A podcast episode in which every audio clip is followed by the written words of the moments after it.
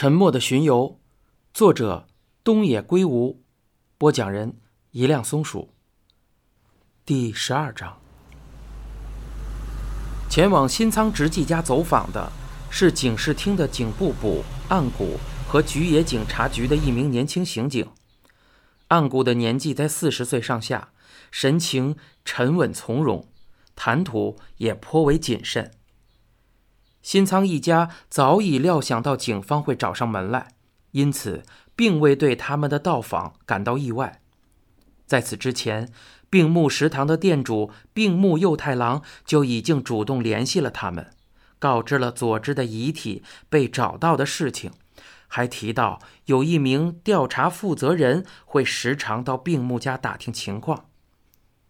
岸谷的此番提问主要涉及三个方面。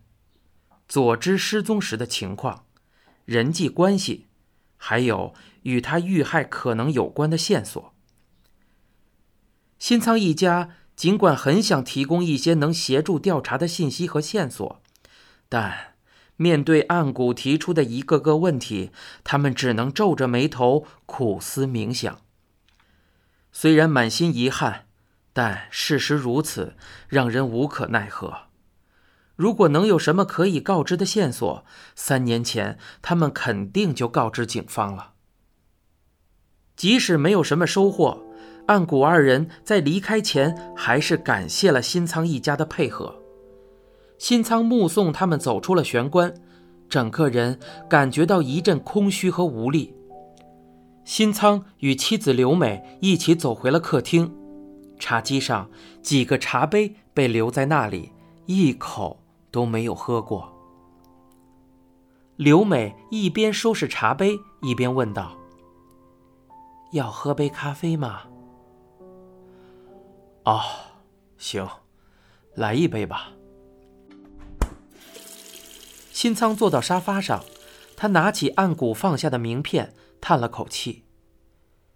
与他们没能给警方提供什么重要线索一样，新仓夫妇从警方那里获得的信息也少得可怜，就连发现佐之遗体的那处静冈县民宅的户主信息，他们也没能打听出来。要说唯一的收获，就是警方给他们出示了一个男子的面部照片，并询问是否对此人有印象。如此说来。病木之前也曾提到，警方给他看到了一个男子的照片，估计是同一个人吧。按照病木的说法，这个人经常去他店里，而且总是对佐之毛手毛脚的。不过，新仓从未见过他，自然也就不知道他是什么来历。凶手就是那个男人吗？佐之就是被他杀死的吗？新仓回忆着照片上的那副面孔，那人看上去绝不是友善之辈。难道他为了调戏佐之而伺机接近了他？遇到反抗就索性痛下杀手了吗？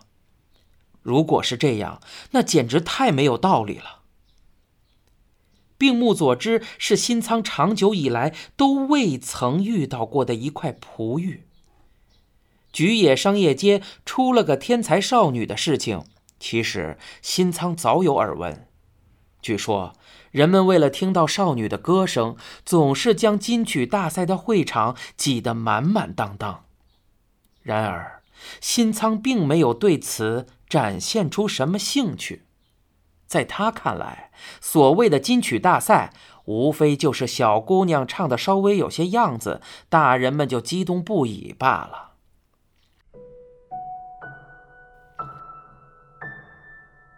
一天，新仓认识的一个音乐圈的朋友拿给他一份宣传手册，建议他去听听看，毕竟也没有什么损失。手册上宣传的是当地的高中校园文化节，上面写着届时将举办一场轻音乐社团的演出，而担任主唱的就是那个天才少女。新仓当时碰巧有空，于是和刘梅两个人一同来到了会场。当时他毫无期待，做好了将要听到一场廉价的半吊子摇滚的准备。然而，现场的情况大大超出了他的预期。病木佐之他们的演出并非摇滚，而是爵士乐和蓝调音乐。表演的曲目既包含了经久不衰的经典之作，也涵盖了一些行家里手才会知道的小众作品。这些曲目的演唱难度都很高，佐之却将其演绎得淋漓尽致。他独特的嗓音颇具韵味，让人不禁联想起木管乐器。不仅如此，他声音的情感表达同样十分出色。似乎彻底领悟了词曲中的深意，完全不像是一个高中女生的水平。不知不觉间，新仓夫妇竟一直听到了散场，甚至感到意犹未尽。走出会场后，新仓和刘美聊了起来，夫妻二人都很兴奋，一致认为不能让这样的音乐才华被埋没。于是，新仓火速赶到了佐之家，和他的父母见了面。虽然病木夫妇知道女儿颇具才华，但他们似乎从来没想过要让佐之成为专业歌手，表情显得很为难。不过，在新仓的热情劝说下，夫妻俩似乎接受了这一颇具现实的考虑。并表示要去问问佐之本人的意见。几天后，新仓接到了病木打来的电话。我女儿说，想要挑战一下。得知这一消息，新仓夫妇自是喜不自胜。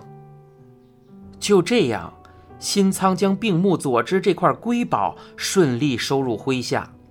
为了让这块瑰宝散发出更为耀眼的光芒，还必须好好打磨一番。新仓通过人脉关系找来了一位值得信赖的声乐老师，开始在家里的隔音室给佐之上课。在新仓看来，无论如何都要让佐之的才华开花结果。这项才华将可能是日本乃至世界的宝贵财富，他甘愿为此倾注一切。新仓家世代行医，家中经营了好几家医院，目前都是由他的两个哥哥接手打理。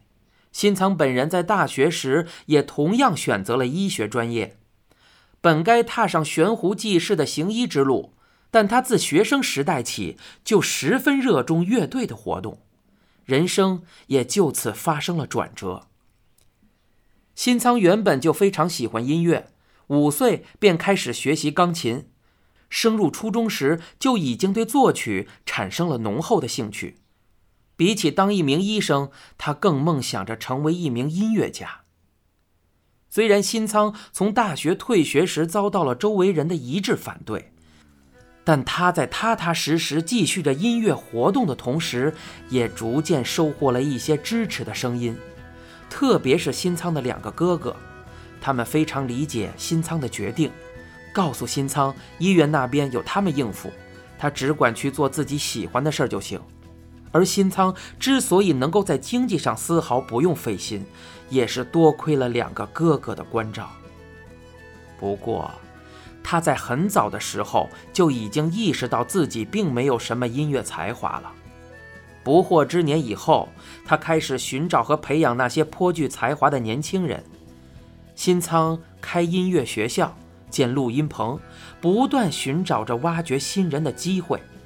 他至今已经培养出了好几个乐坛新人，而佐之便是其中的佼佼者。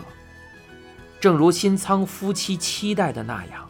佐之进步神速，就在他们越发坚信佐之将会得到全世界的认可时，却发生了一场意想不到的变故，他们的瑰宝消失不见了。事情的发生超出了所有人的意料，如果是遭遇不测或是身患重病也就算了。但突如其来的下落不明，始终令人无法接受。在得知佐之失踪的消息时，新仓虽然自知不该对病木夫妇有所指责，但还是没能忍住怒火，抱怨他们没有好好留意女儿的去向。自从佐之失踪以后，新仓的人生陡然间发生了巨变，他丧失了继续生活下去的意义，每日都浑浑噩噩，在旁人看来就像是丢了魂一般。一阵香气令新仓回过神来，只见刘美端着托盘走了过来，托盘上放着一杯咖啡，黑咖啡就行吧。嗯，新仓伸手拿过咖啡抿了一口，却尝不出有什么滋味刘美说道：“呃，凶手就是照片上的那个男人吗？”谁知道呢？不过，应该很有这个可能啊。凶手会判死刑吧？新仓歪着头，觉得有些奇怪。这个我就不知道了。不过，只杀了一个人的话，我听说是判不了死刑的。是吗？妻子有些意外的睁大了眼睛。可能吧，估计也就是判个十几年什么的。新仓放下咖啡，直勾勾的望着前方，继续开口道：“要是可能，我真想在凶手被捕之前，亲手杀了他。”你现在收听的是由一辆松鼠播讲的。沉默的巡游，欲知详情，请听下回。